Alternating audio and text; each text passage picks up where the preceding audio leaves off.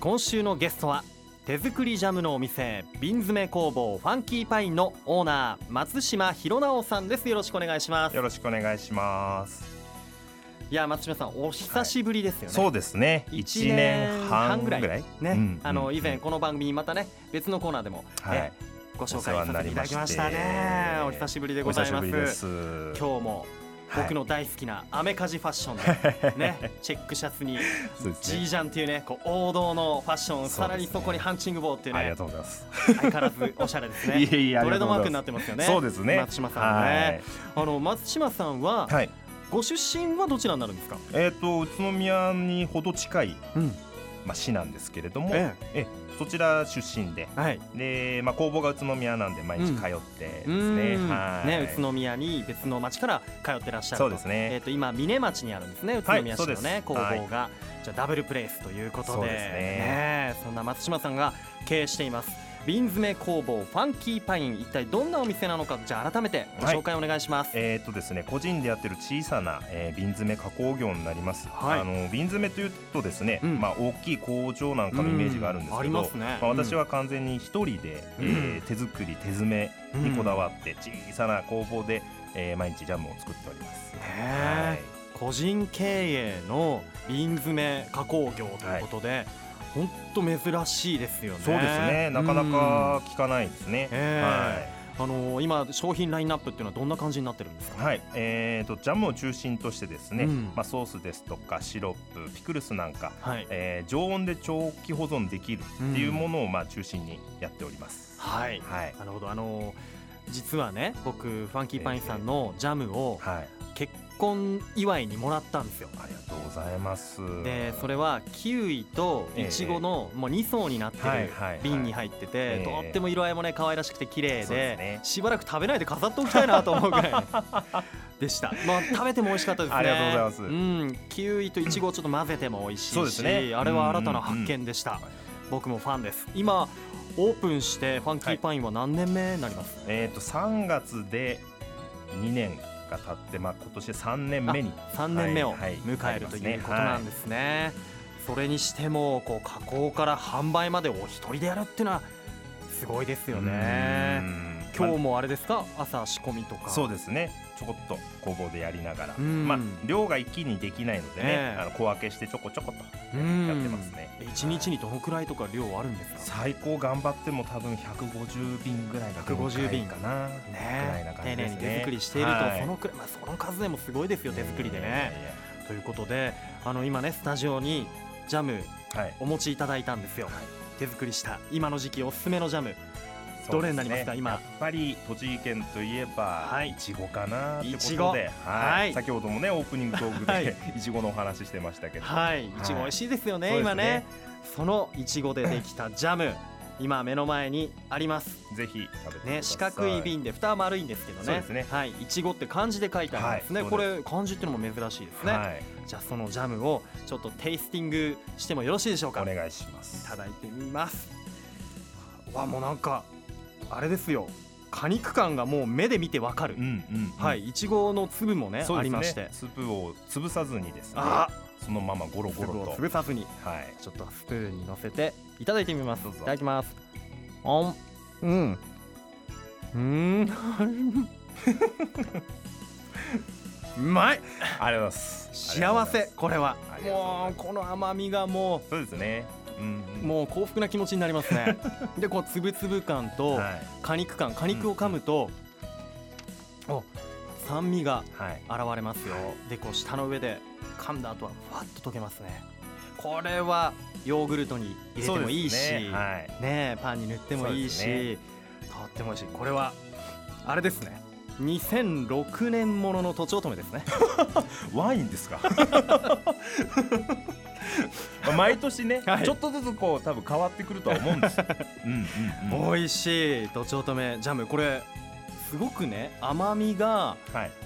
優しい甘みなんですけど、はい何かこう加えて隠し味みたいなの入ってるそうですね。少しだけこうきび砂糖を加えることによってですね、ちょっとコクを出してるんですね。うんうんうんあまり入れすぎると色が悪くなってしまうので、はあなるほど。ちょっとだけ入れて、絶妙なバランスな。なんですね。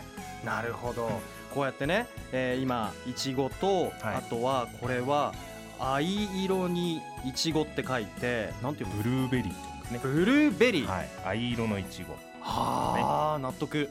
ね。はい。言えばわかるかな。わかります。ブルーベリー。あブルーベリーのジャムと、はい。あとこちらが、えー、ジンジャーリンゴのジンジャーね。はい、はい。リンゴにジンジャーをちょっと入れてる。へえ、はい。そういったジャムとあとはトマトケチャップ、はい。こちらねソースになりますね。そうですね。はい。こちらはラベルがアメコミ調のはいラベルでトマトが書いてあって、はい。ファンキーパインって黄色い文字で入っていて。そうですあーこういった種類をお持ちいただきましたが、はい。あのーもともと松島さんは、はい。調理の学校とかでお勉強されたりしたんですか？そうですね、はい。あのウタン府の調理科出身なんですね、なるほど。はそしてあれですかなんかこうお店をやるために、いはいまあ、調理の勉強を積んだ後とかにもそうです。なんか勉強もされたとか。そうですね。あの宇都宮市の商工会議所が主催のはい。創業塾っていうのに参加しまして、へー。まあ、起業家セミナーみたいな形なんですけど、はい。まあ、独立するにあたっての勉強という形で少しだけ通っておりあました商工会会議所がそういうね創そうなん業塾っていうのをやってるんですね。そうなんですへえやっぱりじゃあ先輩方のお話を聞いたり授業を受けたりとか、はい。一生懸命勉強もされて、ええ。最初はもともとあれですか？こうやっぱ調理学校出てて、はい。そういうビジネスプランの勉強とかもされたということでええはい。どういったお仕事をやりたいと？思やっぱり最初はレストランで独立したいなっていうのが、へうんえ、最初の気持ちでしたね、でそれで、はい。まあそれがどうこう変わって今、はい。ジャム屋さんですもんね。そうです。まあ瓶詰め工房はいということで、どうしてそういうふうなそうですね。変わっていったんですか？創業塾の最終目的が、はい。ビジネスプランを立ち上げようということだったんですね、えでレストランでビジネスプランが私立てられなかったんですね。え、ちょっとあまりにも考えが甘かったのかな。上手にできなくて、はい。まあいろいろこう心折られながらですね、まああその会は終わってであのー同期の仲間たちと打ち上げをしましょうの話になって、うん、で実はその頃からもう趣味で瓶詰めずっと作ってたんです趣味で？趣味で。へであのせっかく作ってあったのがあったので、うん。あの手土産に持っていこうと思って持っていったら、はい。これどこで買ったのってう話になったんので、うん。いやいや私が作りましたよって話をしたら嘘こんなことできるんだ。これいいんじゃないのなんて言わあれて。であそれって珍しいことなんだなってことでちょっとうん瓶詰めも缶も売れるようなレストランにしていけばいいななんて思ってたんですよね、最初は。はーへえでそれを経て、い、はい。今はもうジャム屋さん一本になったはいわけですもんね、そうですやっぱそのなんか理由というかあるあったですね。りするんですか？あのまあ具体的に動き出してですね、ええ。あの保健所さんにちょっとあの相談しに行ったんです、うんうん。飲食店をやりながら瓶詰めを、えーお土産のもので売りたいんですよなんて話をしたら、うんそれにはこう2つ許可が必要ですねって話にななるほどまずは飲食やるには飲食の許可。はい。で瓶詰めはですね瓶詰め缶詰製造許可というはあ。許可が別なんです。別なんだ。一つの厨房では許可が一つしか取れない。うーん。ってことは厨房を2つ持ってなきゃダメだ。そうなんです。あの松島さんがやりたいことを実現するには2つ必要ですよって言われたんで、うんうんうん。なるほど。でちょっと。いきなり始めるには難しい。そうなんですということででレストランを取るかジャムを取るかってなったところであの時創業塾の打ち上げで持っていったジャムの受けが良かった。じゃあジャム一本やってみよう。そうです。まさにそんな感じですね。そうねそれもあれですよね。やっぱりさっき言ってた宇都宮の商工会議所の、はい。まあ、創業塾で出会った先輩方がこうアドバイスくれたりして、はい。結果そういう形を取ろうということに、はい。へえなるほどね。もっとねお話聞いていきたいと思うんで、はい。一旦ここでブレイクしましょう、はい。さあ改めまして今日のゲストは手作りジャムのお店瓶詰め工房ファンキーパインのオーナー松島弘直さんです。改めてよろしくお願いしよろしますくお願いします。そろそろね、えーお店をオープンして3年目を迎えるということなんですがはい。始める前と今とでこうはい変わったなとか思うようなことって、あったりしますか？ね、はい。一番最初はですね私の好きなものを、ま、あの作ってですね、うん。皆さんに食べていただければなということであの始めたんですけれども、まあ、実際こういうふうにやっていくとですね小先ほど言ったように小規模の瓶詰め工房っていうのがないんですよね。うん。で農家さんやレストランさんなんかははい。小さいロットで商品化を目指してたりするんですうん。でもあの既存の大きい工場さんだとうん。ロット数がちょっとあまりにも大きくてですね、そうなかなか現実できないっていうお話をたくさん聞くようになったんですうん。でその中で、えー私はうちは30人かえー請け負うっていうことをやってますので、あの小さいステップとして、ねうんうん。うちを使っていただく農家さんが増えてきたから OEM 事業ということをちょっとずつ始めております。なるほど。はい。農家さんもやっぱりこうせっかくねできた果物の中とかにちょっと傷がね、味は全然一緒なのにちょっと傷がついてたりするものってこう、うんどうしたらいいのかな？何か加工品にしたいなと思ってる方も多いですからね、はそういった方たちの、まあ、意見を聞いて、ロット数が少なくても手作りならではで、うん。じゃあ私が作りますよというようなそういう提携をはい。結んだりとか、そうですね、えーお手伝いをさせていただいてるほど感じですね。それはやり始めてからこう分かったりそうです。気づいたことですねややり始めてから。はうーん農家さんにとってもあとはまあね消費者にとってもね美味しいジャムができるんで嬉しいですよね。はい。なるほど。あのーこのねファンキーパインの事業の立ち上げには、はい。実は宇都宮市のまちづくりセンターでまちピアのはい存在があったというふうに、伺ったんですが、はい。はい、えー、とそちらでですね空き家プロジェクトってはい。いうプロジェクトがありまして、うん。でまあ、ずっと空き家だったところをえーシェア工房にしようっていう話が立ち上がったんですね。えでまあもともとお知り合いだったところから私もその時工場を探してまして、うん。っていうのも、えー客席のいらない、えー厨房だけの設備を探してたんですそしたらないんですよね。やっぱり居抜き物件っていうのはどうしても客席がついてくる。はでどうしようかなって時にその空き家プロジェクトの方からお電話いただいてい。ですねもともと一軒家だったところ、うん。えー厨房と台あ台所とお風呂場が空いてるんだけど使わないかという話になりまして、はで昔ながらの日本家屋だったもんで、えー台所とお風呂場が扉1枚だったんですね。なんでその扉を外して、はい。えー一部屋にしてうんもともとお風呂場なんで排水口も完備してます水道も完備してますは防水ですっていうことでとてもあの理にかなった形あ。そうでですね。運がよくお話しいたなかなかそんな物だけて件もないないですね。はあ、はい運命的な出会いですね。にその今の工房とはねなるほど。それが空き家プロジェクトでの出会いということで。はいへえ、もういろんなやっぱ行動するといろんなところからいいお話が来たりとかうんそうですね。巡ってくるもんなんですね。いろいろなところで言ってましたからね私は。ねやりたいやりたい。公言していたと。そうです。その熱い気持ちが伝わったんでしょうね。あのありがたいですね。どうでしょうか？そうやって支えてくれたりアドバイスくれた宇都宮の人々っていうのはいかがですか？まあね本当に温かいですね。やっぱり異業種の先輩起業家なん方たちなんかもすごく気にかけてくれて、うんまあ、相談乗ってくれたりですとか、うん。あのー本当にちょっとしたことでもねあうん。土台なんて連絡くれたりとか本当に。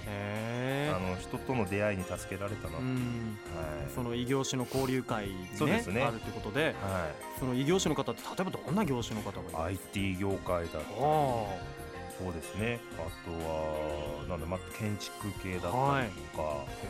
えーへ本当に幅広いですね。飲食だけじゃないんですねまたね。そうなんですなるほど、あとは宇都宮市のある制度も利用されたとはいいうことで、えーとはい。市役所の7階産業政策課でですね、週に1回だけはい中小企業診断士さんが、はい。こうただで、あの相談を受けてくれる1時間だけなんですけど、ー1時間。はい、そういうのがありまして、はい。そのマシピアから情報を聞きまして、うん。もうビジネスプランをきちんと立ち上げたかったんですね。うん。なので自分の書いたビジネスプランを持って毎週のように通ってました。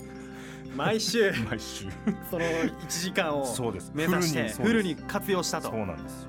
はあそこでやっぱりいいアドバイスももらえたり。そうです。もう最初のビジネスプランなんか真っ赤になって帰ってきて、それを書き直して次の週出して、でこうブラッシュアップしていった形ですねうん。はあなるほどね、そうやってビジネスプランを何個かこう、はい何個かね発表すそうるです。発表をしたりとかしていって、毎週のようにお話を聞いていた中で、なんか大きな発表会もあったそうなんですでその中でですね、はい。宇都宮主催のビジネスプランコンテストに、まあ、で出してみないかっていうお話いただけたので、まあ、ダメ元でちょっと応募してみたんですね。はい、そしたら運がよくこう決勝に残りまして、うん。皆さんの前でですねちょっと自分のプランを発表する機会を与えてもらえたんですよ、まあ、すごい緊張の中ですね、え。あの発表したんですけれども、まあ、そこで何よりもやっぱ自信になったかあー、そっか。じゃあそれを踏んで、はい。発表を踏んで自信をつけてからのお店のオープンというら、はい、ところだったんでしょうね。そうですね。なるほど。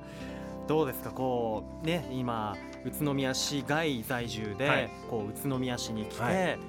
こう自分の夢を叶えてというか、はいビジネスプラン何個も出してやっと自分のお店をオープンさせて、うん。今こう軌道に乗ってきたというところで、こうジャム作りを今しながら感じる宇都宮の良さなどありますかね？まずは人が温かいかな。うーん。うんと思います。やっぱ先ほど言ったようにねうん。温かい先輩方に囲まれてますね。うん。あと農産物が美味しい。はい。数が多い。うん。だからいろんなことに使えるかなと。うんうんうん。そっか、うん。農産物も美味しいのあるし、まあ素材がね、そうなんでこうジャム作り、ソース作りにいい素材がたくさんあると。そうなんですよ。